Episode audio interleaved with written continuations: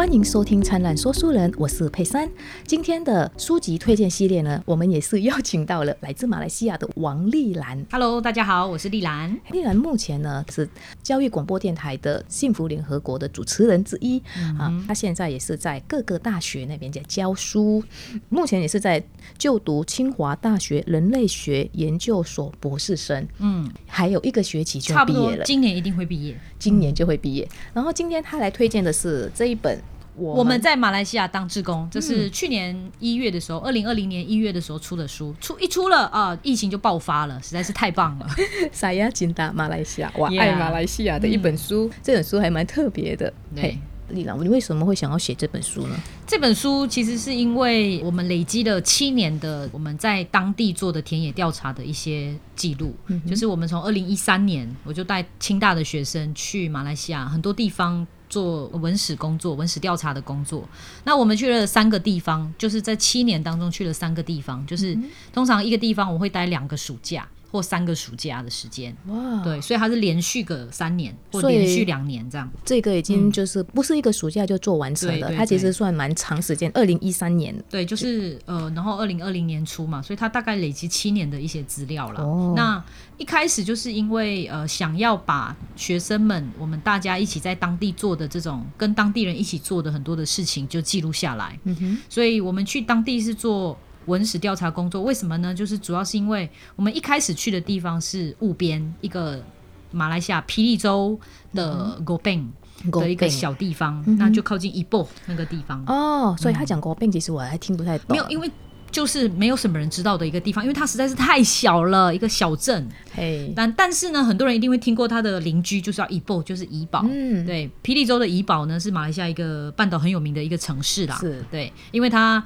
你为什么会知道怡保？一波我有去过啊，我还哦去过霹雳洞呢。哦，就是那边，霹雳洞再往下走一点，所以它距离呢马来西亚一个大城市就怡保呢是二十分钟的车程。哦，但是就是因为它距离大城市这么近，所以它的这个发展有时候刚好就是有一点没落下来。是那可是因为当地也是发展很早的一个一个地方，所以当地人就觉得不能让这个地方就这样被忘记，不能就这样没落。所以呢，有几个这种阿北啊，我们就当地就叫安哥，有几个安哥呢，就集合他们的力量，就是有人捐他们的房子，有人捐他的收集来的这些古董啊，或者是老东西文物啦。那有人就负责写故事，所以就是三个臭皮匠呢，就把一间博物馆建了起来。当然还有一些哦社区的力量。那建了博物馆之后，你也知道，就是有东西，可是没有活动嘛，或者是没有这种推广的东西。那所以呃，这时候就是我们台湾大学生进去服务的地方了，就是他们可以去帮。比方说，我们做过的事情就是我们帮博物馆拍摄文物的故事，是，然后写成导览的稿件啊，或录下来啊，然后所以访客来到当地之后，就扫个 Q R code 就可以去听那个文物的故事。因为呃，博物馆就是不是每个时候都会有人导览嘛，那所以我们就在当地就做了这些事情。那除此之外呢，我们也会去社区做采访，比方说在博物馆里面能够留下的就是文物嘛、嗯东西嘛、照片嘛、老照片嘛等等。可是呢，其实，在社区当中，博物馆以外的这个社区，它有很多活着的历史 （living history），所以我们也会去访问。啊对对对，我们比方说做了很多年三代的杂货店啊，嗯或者是做了很多年的咖啡店啊等等，所以我们会去访问这些故事。除了访问，也会写下来，然后帮他拍一些照片，然后也会拍纪录片，那就把所有的这些材料都就用数位的方式留下来了。哇，嗯这样子听起来，其实我有听起来其实蛮亲切的哦，因为他讲安哥的时候。我们在那边就很多安哥安弟，就好非常的亲切啦 对对对哎然后就讲马来西亚的话，我们就开始有一点点马来西亚的腔啊。哎，是马来西亚的人讲话很喜欢有拉，我觉得马来西亚的话反而感觉比较亲切。嗯，因为他可爱，讲话有人说这个可爱腔调很可爱。对呀、对呀、就很好玩。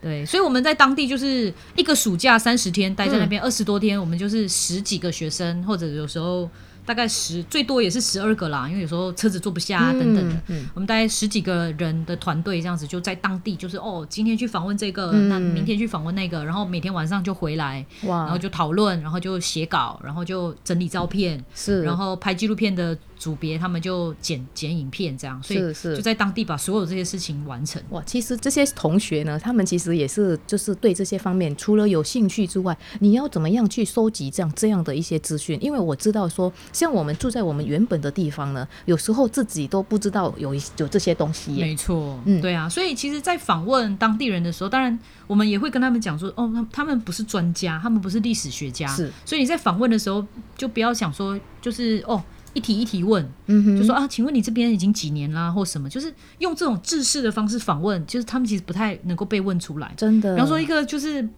开了三代的咖啡店的阿北安哥，你要怎么样问他？就是你问他开了几年，他说你为什么？对，从我呃阿公那个时候是摊贩开始，本来嗯是推车的，然后卖咖啡，后来慢慢慢慢做到咖啡店，所以他其实对于年份不一定那么熟悉，可是这不代表它没有存在过。嗯，所以我们就会跟我们这些同学们说，就是呃，我们访问的这些这个所谓的这种长老啊，或者是长辈啊，他们不一定像历史学家那样所有的年份都记得很清楚，可是每一个人都有他自己特定的故事，他自己的生命故事，所以我们要的就是把他在当地的这些故事留下来。嗯，所以你只要去跟他聊天就好了。嗯，当然我们会有一些大纲啦，这些大纲就像我们做很多访问会有大纲。那当然我们要教这些小朋友怎么样列大纲，列了大纲之后怎么样又隐藏那个大纲，是你把那个大纲藏在心中。那你在跟他聊天的时候，其实你就把那个大纲问出来，就这些都是我们在培训小朋友的过程中要教他们的方式。对，因为你要用聊天的方式才可以聊出东西。如啊没有你用问的话呢，他们可能有时候会觉得，嗯嗯，这个好像考试一样。没错，所以呢，其实最主要跟大学生一起去做文史工作呢，最主要就是在教他们怎么样聊天。嗯，对，而且是要马来西亚式的聊天哦。也不用啦，但是就是反正因为都讲中文，所以这嗯是比较方便的地方。嗯这是我觉得在台湾的大学生在马来西亚能够做的事情，其实可以很多。嗯，最主要原因其实就是因为当地有很多华就华人社会的这个基础是很够的，嗯所以基本上你可以用中文去沟通，你不需要透过另外一个大家的第二外语，就是可以直接大家都用自己的母语去沟通。当然会有腔调的问题啦，或者是一些夹杂一些马来语，大家会听不太懂。是，所以，但这些一一个月之后都克服了啦。嗯，其实他们去那边应该是过了一个蛮愉快的一个暑假了，因为马来西亚其实在那边也蛮多风景还不错的一些地方可以玩。对。但是我比较好奇的是，你这样子大阵仗的过去，那这些人是住在哪里呀、哎，他们的吃住怎么办？我们会找一个地方住，对，通常也会请当地人帮我们安排，通常是一个民宿啦。哦，是就住在民宿，在那边住一个月。对对，对因为我们人比较多啦，你也不可能分散居住，因为有安全的问题呀、嗯那所以我就是母鸡带小鸡，要把大家就是放在一起。那我们就一个月当中共同生活，然后吃住啊，然后睡啊，大家都一起。所以大概，所以我们人也不能太多，就是我们大概十二个人左右。所以、因为通常民宿一间房子就三个房间嘛，是所以我们大概就就这样子居住。所以一开始我原本觉得哦，住在民宿很好了吧，而且其实我们有冷气哦，然后我就觉得环境已经算不错了。因为大部分人想象国际职工就会觉得啊，我一定是去艰苦的地方，走很多的山路啊，没有水，或者是没有这个干净的水源，想太多了。可能对之类的，就是大家对于国际职工的想象可能会停留在这个九零年代的时候，或者是两千年的时候。是可是现在呢，其实已经不一样。就是我觉得国际志工它还是有很多种方式的。嗯那像我们这种是做、哦这个文艺青年做的事情，也没有啦，就是去做文史典藏。那可以说没有那么的舒适，但是也没有到很差。嗯至少我们是有有自来水的，然后我们很多时候是有冷气的，因为马来西亚天气比较炎热嘛。是，那所以这样的环境之下呢，我就觉得，哎，已应该已经够舒服了吧？应该不会有什么适应上的问题嘛？而且又可以讲中文嘛？最后有没有不适应不不有啊？有一天，那个我们有一个学生就说，他就坐在那个民宿的客厅当中，他就说。我好想念城市哦，他就突然间有感而发，然后我就想说，这里哪里有不像城市的地方？就是其实也是有超市啊，有一点像那个，对对。有一点像 Welcome 这样的地方，也是有一间、啊一间呐、虽然说没有便利商店，所以我后来他就想说，他可能就是太想念台湾的便利商店了，因为他们不习惯，就是进到一间杂货店里面，全部都是暗暗的，嗯，然后不知道东西摆哪里，然后你知道他不习惯的自己的是那种习惯的生活，对，然后他就会觉得啊，我好想念那个城市这样。然后后来另外一位学生也是在中间，因为我们大概可能十几天之后，大家就会有一些情绪上的一些波动。嗯哼，然后他后来就说，就是他觉得很不习惯，就是他在这个地方，左边也有人，右边也有人，前面也有人，后面也有人，他唯一可以独处的地方就是厕所。为什么你们是住的地方？因为大家不是住在一起吗？这就是他不习惯的地方，他不习惯长时间跟人在一起。对，你们觉得很特别？对啊，这是我这个在千禧年之后呢才意识到的问题，就是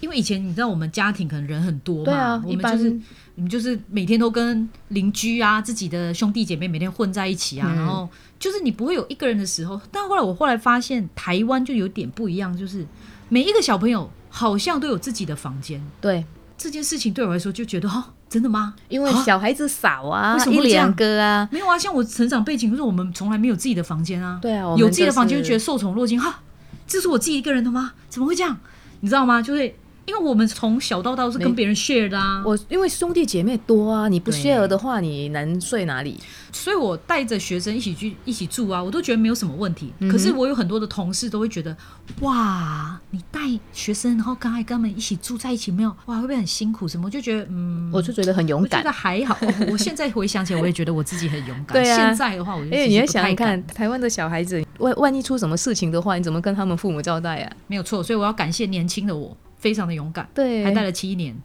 现在其实坦白说，我真的想一想都觉得不太敢。对，因为因为那个后果，感觉呃这边会被告，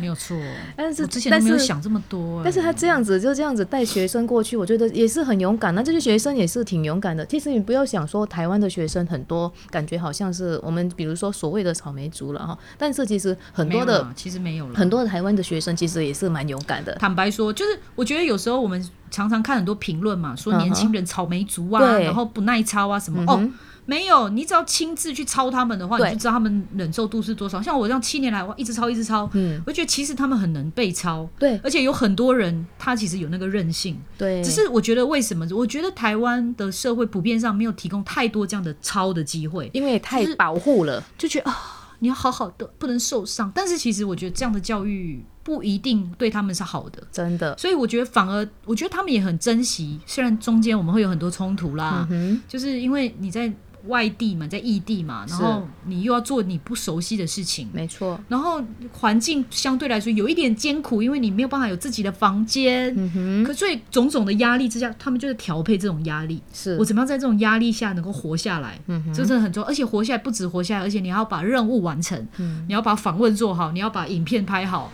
就是那个压力其实是跟平常在学校那种你只要读书考试的压力是完全不一样，因为在当地你的压力是。你有没有办法跟这个阿北安个安弟在一个早上的时间跟他聊天，然后找到他的故事？压力在这边，对对不对？如果你没办法的话，哎，那来了就没用了，对，受了这些苦都没用。对，没错，就是你会有这种在环境上给你的压力，对，而你自己对自己的要求，所以我觉得他们就在那一个月当中不断的在不断在适应这种东西，在跟这种压力对话。对，所以很多人回想起来，当下真的太辛苦了。嗯。他们可能不会想要走第二次，但很庆幸有这一次。没错，你想想，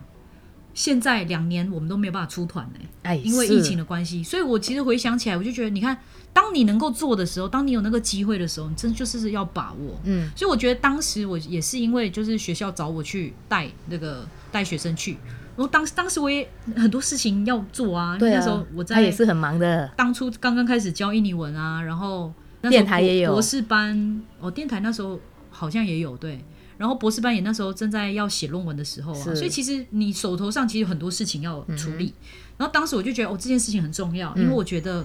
我来台湾很多年嘛，我觉得这是一个机会，让我可以回马来西亚去为我自己的故乡做一些事情。所以我就觉得这件事情很有意义，我一定要做。所以当然也会把一些东西放下来了，比方说我的博士论文，因此就有一点耽搁啦。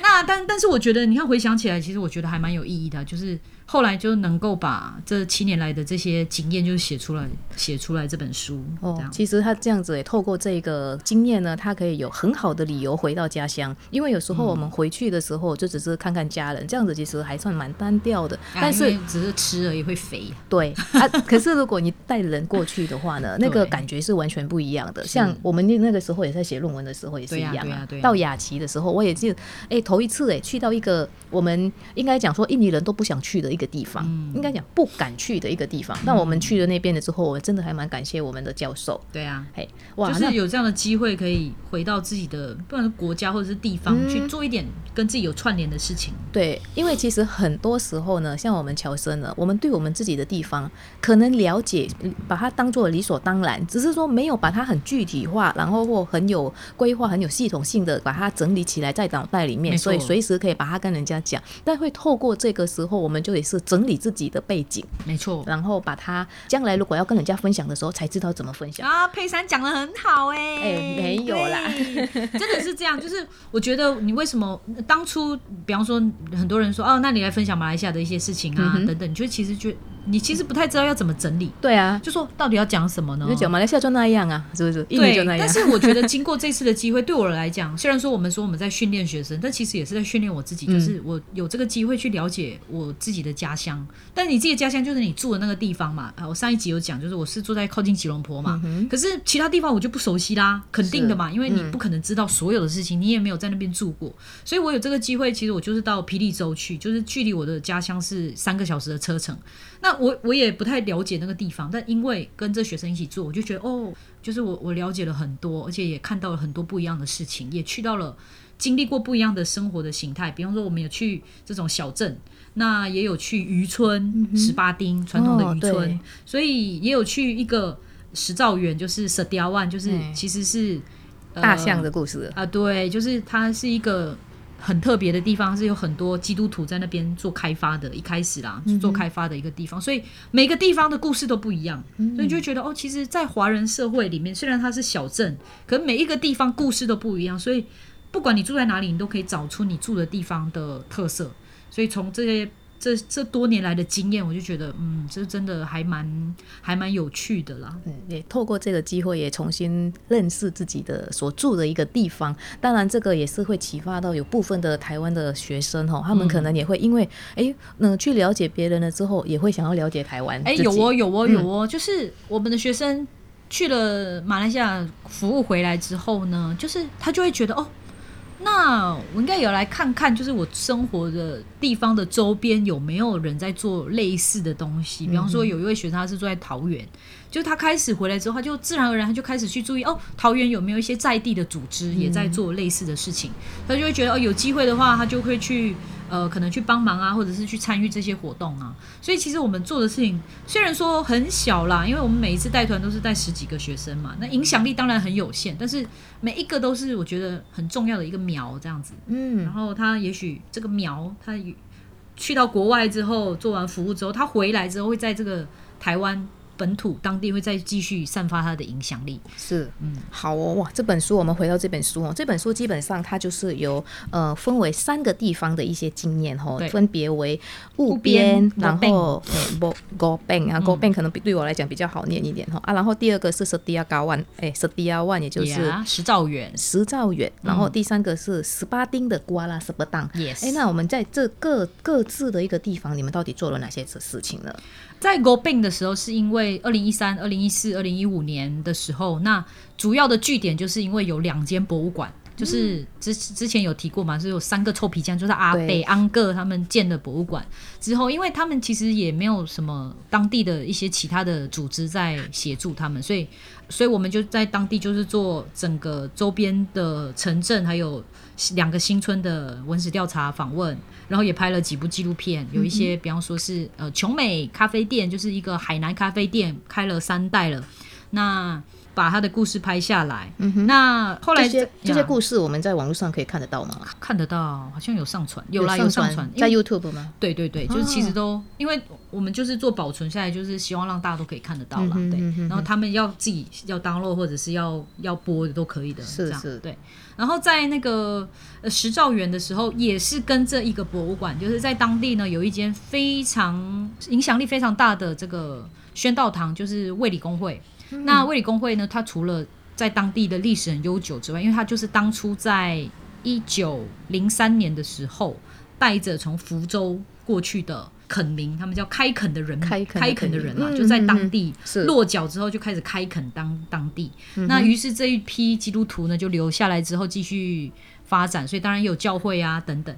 那这个教会就从当时一九零三年就一直到现在，那所以已经有一百一百多年的历史嘛。后来呢，就一位牧师廖克明牧师，他就觉得哦，除了我们做教会的工作、宣道的工作之外，我们应该也要保存这个地方的文化跟历史。是是，所以呢，他就建了博物馆。嗯，他就把当时候一间就是原本是牧师建的呃牧师住的房子，叫做牧师楼。把它改成博物馆，哦就变成当地的一个博物馆。是是，就好像台湾有很多把早期人的故居，把它变成博物馆。但它这不不只是它的意义，不只是牧师住的，而是它本来就是一个社区的中心。哦因为以前大家什么事情都去找牧师嘛，哎所以它就有点像变成你知道叫黎明呃黎明活动中心，类似这样的意思。对，在那个应该没有错，它是一九九九年建好那间改建成博物馆之后。近年来，二零一八年的时候，他又募款建了另外一间三、三层楼的新新的博物馆，就在这个牧师楼的旁边。是。所以你就会看到这二十年来，他并没有放弃，而且他也没有也没有觉得这件事情只做一下而已，他就是。是持续不断的努力。一开始是小小一间，后来就是募款，到全国各地去募款，那希望建一间跟当地有关的博物馆。嗯，对，所以我们在当时候也也是在做社区的呃文史工作了，所以也就见证了他们这个建建博物馆的这个历史。哇，这样其实真的还蛮特别的一个经验呢。开始来把那个一些文化把它舍起来哈，因为老实讲哈，在我们华侨的人呢，一般都是到了一个地方，比较注重的应该就是经济方面的一些发展哈啊，然后顶多就是会有一些庙宇活动了，因为庙宇活动都是不会间断的，到哪里都一样。就像就算在印尼被打压，还是一样可以活得好好的，嗯因为他们这个是最后一个底线了哈。嗯但我觉得说这样，他这些学生可以这样去参与他们重新挖掘的这个动作，真的很宝贵，然后也很幸运，刚好遇到了。对，后来你到蛇迪亚湾，你说那个教会嘛，再来那十八丁呢？十八丁就是一个很特别的地方，嗯那叫它是靠近太平市的一个地方，但它是一个传统的渔村。嗯，那那个渔村呢？哦，我觉得有机会大家真的要去一下。那一开始呢，其实还是个默默无名的渔村，就跟其他的渔村一样。那是因为有当地的一些，比方说当时有周议员啊、蔡依林周议员啊，还有当地的一些呃社区人士，就大家一起呢，透过社区的力量，希望能够也可以说是振兴啦，但其实有点像是鼓励这个传统渔村的人说啊，我们虽然是传统渔村，可能房子诶是木头的房子等等，但是大家不要觉得自己不好，不要有自卑心理。是所以他透过一开始他就透过很多很多种方式去，可以说让大家看见十八丁。嗯所以呢，这个当时候他们的这个名称就叫看见十八丁。看见十八丁，对他们办了很多的事情，比方说邀请很多艺术家到社区里面去做很多的活动啊。那也许把一些漂亮的十八丁的照片拿去摄影展去参参展，那让很多人看见它。那于是真的很多人看见了十八丁，所以当然刺激了旅游业，这是一、一部分。那旅游业刺激之后，它就当然会带动当地的一些经济的一些发展，或者是说呃社区人士的自我认同。比方说，哦，我是外地人，我来到十八丁，我就想认识你们嘛。是说你们有什么啊？那他就开始讲故事啊，当地人就会开始讲故事，哦，说我是这样，我是那样等等。那当地人原本跟外地的人没有太多的连接，除了自己的亲戚朋友之外，嗯哼，但是因为他也哦接待了来自世界呃世界各地，的确是比方说香港啊、台湾啊、等等，他就开始知道哦要学会怎么样去讲自己的地方的故事。嗯还有很多是我觉得特别珍贵的是，渔村有很多那种在地的智慧跟知识，是你在那个陆地上不知道的事情。嗯，比如说哎，比方说，你知道那个涨潮的时候是什么时候吗？涨潮哦，哇，啊，比方说，你知道渔夫，就我们说一般的这种小船的渔夫是什么时候出海，什么时候回来吗？这个要问我老爸了，因为我爸就是渔夫，然后我住的地方是渔村你。看嘛，你看嘛。但是我都不知道这些，因为我？爸从来都不会爸什么时候说出门吗？哦，我爸什么时候出门？他们出门都是很早哎，因为我们出他一出门就是好几个月才回来我、，真的哦，那你这个是远洋的哎，是吗？比不较是到远洋哎，他会到马来西亚那边附近倒是真的，因为他有吗会被那个吧？那个时候还好，跟你讲，因为我们那个那个港马来西亚的船也常常常到印尼那边捞鱼，这个是一个然后被那个印尼的那个部长用那个那个是后来打击，那是后来是有那个苏西哈一个部苏西部长他才做这个动作，哎啊，但之前呢，其实整个东南亚嘛对啊，大家不就捞来捞去啊，没有，主要是来印尼，因为印尼的这边的鱼真的是比较多，因为它是冷热交汇的地方，特别是在那个苏拉威西那一带，是是哎、那边的鱼非常的多，还有马六甲那边的鱼，我觉得应该是捞的差不多了啦。所以呢，他们会到其他地方，但是印尼的附近真的是鱼比较多。对，所以你看这种关于这种鱼，不管是海洋的知识啊、渔业的知识啊、捕鱼的知识啊，所以其实你其他地方你肯定是学不到的，所以你唯有进入渔村里面，你才会知道哦。所以我们在当地呢，就好好的待了那个三个暑假哦，了解一下不同的渔船是捕不一样的东西的、嗯没错所以一开始你去第一次你去十八丁的时候，你看到那个。每一个人，因为他是沿着河岸住嘛，所以他的房子就会沿着河岸建。每一个人的船、呃、房子的前面都是停船，而不是停车，是这一点很特别。那接下来你就会发现，你一开始看的时候，你就觉得哦，对啊，它就是渔船啊，哦，对对对。可是你久了之后，你就会知道这一这是捕虾的，嗯这个是捕憨的，这个是捕鱼的。然后这个是在红红树的是，就是它会有不一样的类型的船，是做不一样的事情。但其实前提哈是要有那种想要学习的心态啦。哈、啊像佩珊住在渔村这么久哈啊，但是这些东西都没有去学到，因为。哎为什么你知道吗？因为那个，因为我们的父母都是这样，自己可能工作对的，觉得自己的工作很辛苦，所以会不希望自己的小孩铺路自己的后尘没。有错。所以呢，我们那个时候是我们虽然住在渔村，但是比较靠近市中心的那个渔村，所以我们在那边呢，父母只会说你就好好读书，就不要再步入我们那时候出海很辛苦的，很危险的。是因为我爸他们之前有出海的时候，他说他的河背，其实到现在我还不知道什么一个叫河背哦，河背 big 就细饼。然后那时候？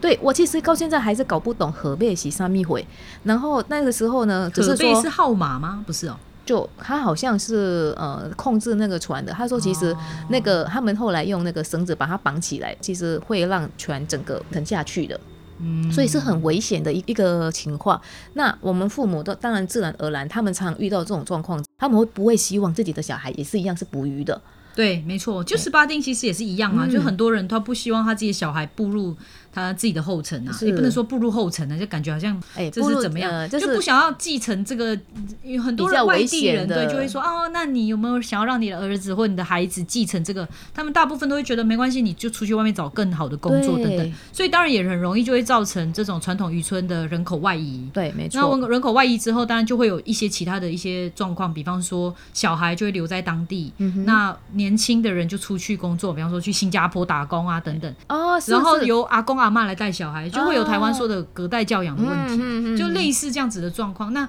隔代教养当然，比方说阿公不要出去捕鱼，那就是像阿妈在家里。哎，那小孩又要去读书，可是他可能遇到一些状况等等，其实他就有些事情就没有办法处理等等，这种事情也都有了。嗯所以嗯像我刚刚讲的，这在地的这些社会的这些社区组织，他们其实就是针对各种各样的议题去做协助，嗯，嗯所以包含之前做的啊、当然是振兴经济，或者是提供，我觉得是提供渔村其他的其他的选择啦，因为。不只是捕鱼这件事情，因为之前大家都觉得，哎呀，捕鱼就是很辛苦啊，或者是怎么样会，当然会被看低啦。嗯，所以其实透过很多种活动啊，会让大家看见十八丁之后，就是当地人的这种自我感觉也会比较好一点。是就觉得说，哦，我这些事情是有价值的。所嗯以，比方说像外地很多的大学生进来啊，那他都会觉得，哦，你这是什么哇，很厉害耶，哇，这是什么？为什么是这样？那对对对就有一种求知欲的那嗯种表现出来的话，他就会觉得，哇，这个东西是也是有人想要知道的。嘿，就是所以嗯。透过这样的方式，也可以让他们的呃，可以折回他们的自尊，因为真的是他们觉得说读书比较高，所以他们觉得说自己的工作是出活又脏又粗对，那所以又累，然后又有生命危险，我们就走三 D 嘛哈。对，哎，就是有这样的工作，就他们也真的不希望自己的小孩，所以才会希望自己的小孩也是做一个比较轻松、比较安全的一个工作。对啊、然后有这些学生过去的时候，他的的想法可能或许也会有一些改变啦。是啊，是啊，所以呃，所有这些互动呢都是有意义的。有时候呃，我们学生就会说，嗯，可是我们是要来做文史典藏的这种服务，诶，那我们到底要收什么东西，或者是我们要激发当地人对于这个文史保存的意识嘛？那到底要怎么激发呢？嗯，它其实是一点一滴的工作了。我常常跟学生说，就是你今天跟他交流的时候。就说我很想要知道你的历史，哎，哇，你这个东西太厉害了吧！你其实就在他心中埋下一个种子。是，当他今天可能有一些他的器具啊，或者是捕鱼的东西，他想要丢掉的时候，也许，也许啦，他会觉得哦，这件事情搞不好我可以留下来，让以后的人知道，不用给很多人，又让我自己的小孩、我的孙子对知道有这种东西。我以前是这样捕鱼的，嗯，因为他们现在还在用传统那种木船哦，哦，是哦，嗯，就是很漂亮的那种木船，然后。可能你在台湾看到很多已经是可能是铝啊或钢啊，或者是不知道什么材质啊，但那样子有点不一样。在当地还是很漂亮的。所以你看照片的话，就是它是彩色的，这个整个渔村是彩色的，所以很漂亮。所以透过这样每一次一点一滴的这种互动啊，很多大学生来呀，想要学习啊，这种其实就是在慢慢的告诉当地人说，你这个东西。是有价值的，嗯，那可以做到什么程度？那这个当然就是要看各地的不同的这个发展嘛，还有他自己的这种心啊。但我们能够做到的，其实就是。目前所能够做到的事情就是去交流，嗯，然后去传递我们觉得有价值的一些事情。那我们也跟他们学习，嗯，那也把这种知识在地的知识从渔村传递到全世界，放到网络上面让大家看到，这就是我们能够做的事情。所有这些东西都写在书里面啦。嗯，那这些学生的作品，我们要怎么样在网络上找呢？可以搜寻，就是呃，因为我们现在就是之前的那个频道呢就被关掉，所以哦，最近可能要再重整一下，就是。呃，比方说书里面有写到，比方说像有一间咖啡店在雾边的叫琼美，琼那其实就打琼美也就会找得到啊，所以就这样子哦。然后我在书刚刚我有稍微翻一下哦，看到里面其实这个书呢，它有附很多很精美的图片哈，这相信是你你去那边拍的嘛？是。我看了之后呢，其实很多的那些建筑物啊，跟我们那个地方很像。真的，对，真的很像，就是我们那边有老房子，大概都是长这个样子，就是那个窗户呢，到到下的，对，就是这个样子，一模一样。就是那边的老房子，但是我不知道现在那些房子建筑还有没有。这种其实，在马来西亚、印尼还有新加坡也是啦，就是你会看到华人的聚居的小镇的房子，就会类似同样的状况，就是他们是可以现在说的住商合一呀。对，就是我住在上面，那我下面就是做生意，比方说各种各样跟通通常杂货啊，或者是卖各种各样东西，那我的人就住在楼上。嗯，然后它的那个窗户就是它的窗型到现在还是一样哈，就是。呃，上面是拱圆形的啊，然后那个是百叶的，然后它下面还有一个门的，所以它那个其实如果不小心，你就可以跑出去的。我不知道为什么会这样子设计哈，早期的时候，然后里面还有美食，嗯，所以如果大家想要了解这份呃这个里面的一些更详细的一个故事呢，因为刚刚丽兰老师是把它。的经历，他怎么样教学的一个经历，还有怎么样呃引导学生的经历来做一个访问，让他这个访问可以顺利的进行。但他内容呢，基本上都在书里面。就是访问了什么？那学生的感受是什么？那我也会，我也把很多篇学生写的作品都收录在里面。是，所以这一篇呢，其实基本上还蛮值得去去看的。所以大家如果有空的话，去书店呃，可能可以去翻一下。如果喜欢的话，就可以带回家，或者去电子那个书应该也有。对，也可。可以来这边借哦，那也可以来这边借。好哦，哇，我们今天也真的非常感谢丽兰来跟我们分享这一本我们在马来西亚当志工，台湾大学生走入多元文化，看见自己的服务旅程。这也是一本花了七年的时间才把它完成的一本书，是非常好玩的，而且感很值得看的一本书哦。好，我们谢谢丽兰，谢谢佩珊，也谢谢各位听众。那我们今天的书籍推荐就到这里喽。那我们就下一次的灿烂说书人见，拜拜，拜拜，三拜中吧。